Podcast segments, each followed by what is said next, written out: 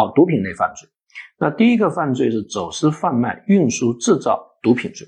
啊，它的对象呢是毒品啊，那哪些是毒品啊？各位呢可以看一看，行为方式有四种啊，走私、贩卖、运输啊，这个制造。走私呢，那一定有从关内到关外，关外到关内，啊，贩卖那就是啊卖毒品，运输那它是在国内啊的流通，啊，制造呢？那这个待会我们也会重点来讲授，既包括化学性制毒啊，也包括物理性制毒，啊，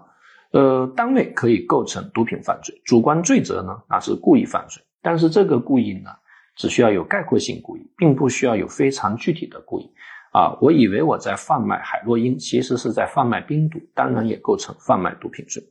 那如果啊拿假面粉啊卖给别人啊，那很明显。你这个就是在骗啊，所以呢，直接构成诈骗罪，啊，然后大家还记得我们之前讲过的阿司匹林加榆树叶案啊，你获得这样一个制毒配方，根本造不出毒品啊，那这个叫做迷信犯啊。但是如果你购买了大量的制毒物品，只是由于温度没控制好啊，没有造出毒品，那其实属于制造毒品的未遂。好，贩卖毒品呢，呃，这个罪名走私、贩卖、运输、制造毒品是一个选择性罪名啊。然后大家注意，它有五种加重情节。啊，看到第四种，以暴力抗拒检查、拘留、逮捕，情节严重的，所以这意味着在走私毒品过程中，如果有妨碍公务或者说袭警的话，那只属于这个罪的加重情节啊，属于这个罪的加重情节。然后数量问题，走私、贩卖、运输、制造毒品，无论数量多少，都应当追究刑事责任。啊，这是刑法条文中在毒品犯罪中唯一一个写着无论数量多少。啊，所以我记得很多很多很多年以前，二零零八年，我记得是六月二十六号是国际禁毒日，当时我在啊广播电台做了一期节目，啊我就提了一个问题，主持人让我提一个问题，我说运输多少克 K 粉构成犯罪？啊，很多人抢答五十克、两百克，巴拉巴拉一大堆，最后我宣布答案是无论多少都构成犯罪。啊，主持人说你怎么出个那么难的题目？我说今天是国际禁毒日，那一定要把法律规定告诉大家，无论数量多少都构成犯罪。啊，所以没有一个人获得奖品啊，那只有我把所有的奖品都拿回去了。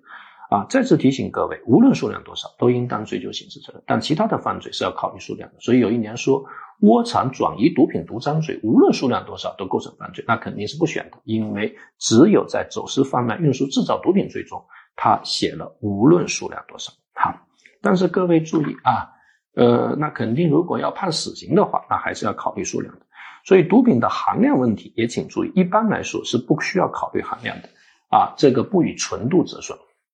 啊。在五十克海洛因里面加了五十克面粉去卖，那你的贩卖数量就是一百克。但是如果在五十克海洛因里面掺了啊五十公斤面粉，那关键看你是在卖毒品还是在卖面粉，这分明是在卖面粉啊。这可能就是诈骗了啊！其实第一包是毒品，其他全都是面粉，对吧？那第一袋毒品构成贩卖毒品罪，其他的就构成诈骗罪，然后实施数罪并罚。呃，虽然毒品啊的纯度是不考虑的，但是如果在决定一个人要不要判死刑的情况下，那还是要做含量鉴定的。好，共同犯罪啊，如果居间介绍买卖毒品。无论是否从中牟利，均构成贩卖毒品的共同犯罪。然后注意啊，雇佣他人运输毒品啊，那如果我同时雇了十个人坐在同一趟火车上，每个人带着一公斤毒品，那么这十个人的运输毒品的数量是一公斤还是十公斤？我们认为应该分别定啊，因为他们并没有一个放逸的交流，只不过老大属于运输毒品啊。的十公斤啊，这个大家要注意。受雇于同一雇主同行运输毒品，但受雇者之间没有共同犯罪故意，或者虽然明知他人受雇运输毒品，但各自的运输行为相对独立，既没有实施配合掩护他人运输毒品的行为，又分别按照各自运输毒品数量领取报酬，不应认定为共同犯罪。啊，还有分段运输啊，你运 A 到 B，我运 B 到 C。啊，他运 C 到 D，这三个人其实也不能理解为运输毒品的共同犯罪，啊，呃，未完成罪的问题啊，贩卖毒品啊，它是以毒品实际交付转移为计税标准，啊，这个很明显，所以有一年考了一道题，张三呢啊想要毒品啊，叫贩毒的人给他送毒品来，结果贩毒人把毒品送给他，他直接把毒品给抢了，一分钱都没给哈。啊，当然他构成抢劫罪。那现在问贩卖毒品的人构成什么罪？我们认为已经交付了，就属于贩卖毒品的既遂啊，贩卖毒品的既遂。那如果为了贩卖啊购买毒品还没有出售啊，那显然，那你着手这个点，那一定要对法益呢至少有现实危险。现在毒品你都还没拿到手上啊，那肯定那就属于犯罪预备。啊，至于制造毒品的既遂未遂，应以被告人是否制造出毒品为判断标准。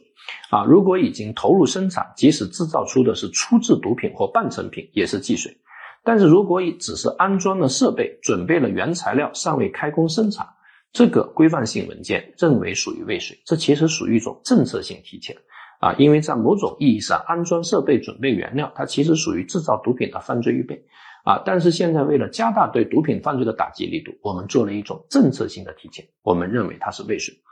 好，制造毒品，再次提醒各位，制造毒品既包括化学提纯啊，又包括物理提纯。啊，化学提纯呢比较简单，关键请大家注意呢，啊，物理提纯。所以呢，这个规范性文件说，制造毒品不仅包括非法用毒品原植物直接提炼和用化学方法加工配制毒品的行为。也包括以改变毒品成分和效用为目的，用混合等物理方法加工配制毒品的行为，比如说把甲基苯丙胺，也就是冰毒，与其他毒品混合成麻、古或摇头丸。因为现在很少有人抽海洛因，海洛因是纯植物性制剂，它是没法通过化学提纯的。但是冰毒呢是可以通过化学提纯的，啊，冰毒的害处会更大一点，所以这是要加大打击力度。啊，所以提醒各位千万不要去吸毒啊！尤其碰到吸毒的朋友，一定要远离啊！一定要远离。现在有很多年轻人有一种亚文化啊，朋友节朋友这个过生日啊，请你去酒吧，然后就邀请你吸毒啊，你你你觉得自己不吸啊，就会失去朋友。我觉得这种朋友不要也罢啊。当然，为什么人们会吸毒呢？啊，你是为了追求快乐，但是所有通过。啊，便捷方法所获得的快乐，最终都会给你带来长久的痛苦。啊，真正的快乐一定是要有长期的积淀。所以在某种意义上，我更喜欢“幸福”这个词语，因为“幸福”这个词语是一种幸运的福分，它是要通过厚重的努力。啊，虽然努力了不一定会得到幸福，但是如果不努力，你一定无法得到幸福。啊，当你真正得到了幸福，你应该感到幸运，因为本身就是幸运的福分。啊，是你命运对你的一种赏赐。但是快乐呢？它只是非常快的乐趣啊，所以来得快，去得也快啊。大家要追求幸福，而不是一种单纯的快乐啊。所有通过便捷方法所获得的快乐，可以肯定的是，一定会给你带来长久的痛苦啊！千万不要吸毒。好，所以呢，规范性文件也说了啊，那如果为了隐蔽运输，或者为了欺骗购买者啊，或者为了增重掺杂掺假，这个呢是不属于啊制造毒品。然后毒品再犯啊，这个我们之前呢也讲过，因为毒品再犯跟累犯呢，它是有一个啊竞合关系。那如果在五年内实施毒品再犯，其实既是毒品再犯啊，那它又是累犯，所以那就不能缓刑，也不能假释。呃，非法持有毒品，这个持有呢，既包括直接持有啊，也包括间接持有。你把毒品放在朋友家，他是持有，你也是持有，双方成立共同犯罪。持有毒品其实是一种兜底罪，就是没有证据证明你构成制造毒品啊、贩卖毒品，但在你家又收出大量的毒品，那就可以直接定非法持有毒品。所以非法持有毒品一定要达到啊数量较大才构成啊，鸦片呢是两百克，海洛因或者冰毒呢是十克以上。那走私毒品又持有，这当然属于吸收犯啊。盗窃毒品之后，然后又销售啊，当然以盗窃罪和贩卖毒品罪实施数罪并罚，这个都比较简单。然后各位看一下吸毒问题，吸毒本身不是犯罪，但吸毒肯定是违法啊，违反了禁毒法，所以可以强制戒毒啊。但是吸毒者本人购买了大量的毒品啊，那一般不构成犯罪，但是如果达到了数量较大的标准，那是可以直接认定为非法持有毒品罪的。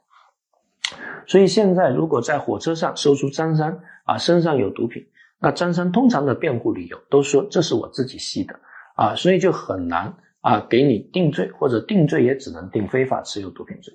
那现在呢，为了加大对毒品犯罪的打击力度，我们认为这不再作为辩护理由，这直接认定为运输毒品罪。啊，规范性文件指出，吸毒者在运输毒品过程中被查获，没有证据证明他是为了贩卖毒品。那如果毒品数量达到较大，以运输毒品罪定罪处罚，这是一种政策性啊的改变。当然，注意运输毒品，普通的运输毒品不需要考虑数量，但是这种本身它其实是非法持有毒品啊，所以它还是需要考虑数量的。好，代购者也是一样啊，如果呢不以牟利为目的啊，为他人代买仅用于吸食毒品啊，一般不构成犯罪。当然，如果数量较大呢，可以构成啊非法持有毒品罪。啊，代购通常都，比如说你家里面的人吸毒，你实在没办法啊，然后帮他去买啊，买的数量较大啊，那么可以构成这个非法持有毒品罪，啊，但是如果代购呢，你有一个加价代购啊，你在代购过程中啊还多收钱啊，你比如说规范性文件指出，行为人为他人代购仅用于吸食的毒品啊，在交通食宿等必要开销之外收取介绍费、劳务费。或者以贩卖为目的收取部分毒品作为酬劳，啊，就是说我帮你啊代购，那你给我吸几口啊，这个蹭吸行为，这些其实都属于变相加价，那就直接构成啊贩卖毒品罪，啊，直接构成贩卖毒品罪，啊，只有纯粹的不加价啊，我就帮你买一下，这个呢属于代购毒品，那如果数量较大，可以定非法持有毒品。所以现在也有很多人啊，在火车上发现你。啊，包里面有毒品啊，那你可能就会说我帮别人买的啊。那以前啊，那像这种辩护理由，通常都可以给你定非法持有毒品。那现在不行了，现在只要数量较大，一律都构成运输毒品罪啊。所以大家看到这个点睛，只要在运输途中发现毒品数量较大，无论是吸毒者还是不吸毒者啊，都一律以运输毒品论处，自吸或代购不再作为辩护理由。好，包庇毒品犯罪分子罪啊。他必须是明知走私、贩卖、运输、制造毒品的犯罪分子啊，对他进行包庇啊，他只限于走私、贩卖、运输、制造毒品。那如果张三是持有毒品，你包庇他啊，那他还是构成包庇罪啊，不构成这个特殊罪。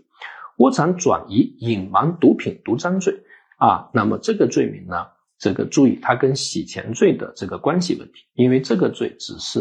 啊黑钱的一个空间转移啊。他并没有把这个黑钱变成白钱和黑钱呢啊变成灰钱，所以你如果通过金融工具啊把这个贩毒得来的钱汇到境外，那就直接认定为洗钱罪就可以了。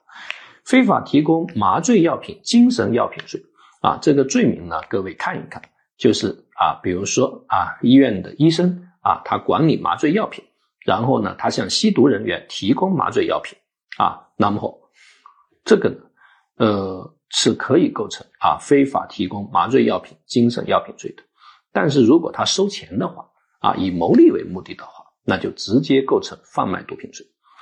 呃，然后呢，刑法修正案啊还增加了一个新罪，叫妨害兴奋剂管理罪。啊，这个罪名大家也看一看，因为一般来说呢都不会考啊。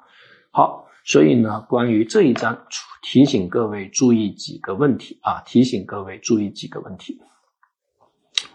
首先，在毒品犯罪中啊，在毒品犯罪中啊，除了走私、贩卖、运输、制造毒品啊，非法生产、买卖、运输、制毒、走私制毒啊，非法提供麻醉药品、精神药品罪以外，其他的犯罪都没有单位犯罪。那么，刑法中还有一个非法种植毒品原植物罪啊，如果在收获前自动铲除，可以免除处罚。这些大家都浏览一下啊，因为一般不会出啊，有一个感觉就可以了。呃，那我这里面要特别提醒各位注意，吸毒本身不是犯罪，但是如果你教唆别人吸毒，那刑法中有一个单独的犯罪叫教唆吸毒罪，啊，卖淫不是犯罪，但如果你引诱他人卖淫，那其实也构成引诱卖淫罪，这个是非常特殊的啊，特非常特殊的，所以如果欺骗他人吸毒啊，刑法中有一个欺骗他人吸毒罪。但如果强迫他人吸毒啊，刑法中还有个强迫吸毒罪，所以你给啊一岁的小孩啊这个糖果骗他去吸毒，那其实不是欺骗，它其实是一种强迫，因为小孩不能被骗啊，那就直接认定为强迫吸毒罪啊，强迫吸毒罪。然后各位注意，贩卖毒品之后又容留的啊，一个人贩卖毒品需要给你开个烟馆供你吸吗？不需要，所以他应该以贩卖毒品。和容留吸毒罪数罪并罚，啊，至于妨害兴奋剂类的犯罪啊，各位自己看一下。那主要是呢，这个引诱、欺骗啊，运动员使用兴奋剂参加国内、国际重大啊竞赛，或者明知运动员参加上述竞赛而为其啊提供这个兴奋剂，或者组织强迫运动员啊使用兴奋剂参加国内国际重大体育赛事的啊，这认定为妨害兴奋剂管理罪啊，知道有这个罪就可以了。但是我们之前呢也讲过啊，如果呢在高考特长生考试过程中，你组织考生呢服用兴奋剂，那其实直接认定为什么罪呢？组织考试作弊罪，啊，那如果是体校的教练啊，让小朋友服食兴奋剂啊，这其实我们之前讲过啊，那是一个什么罪呢？那是虐待被监护看护的罪啊，不知道大家还有没有印象？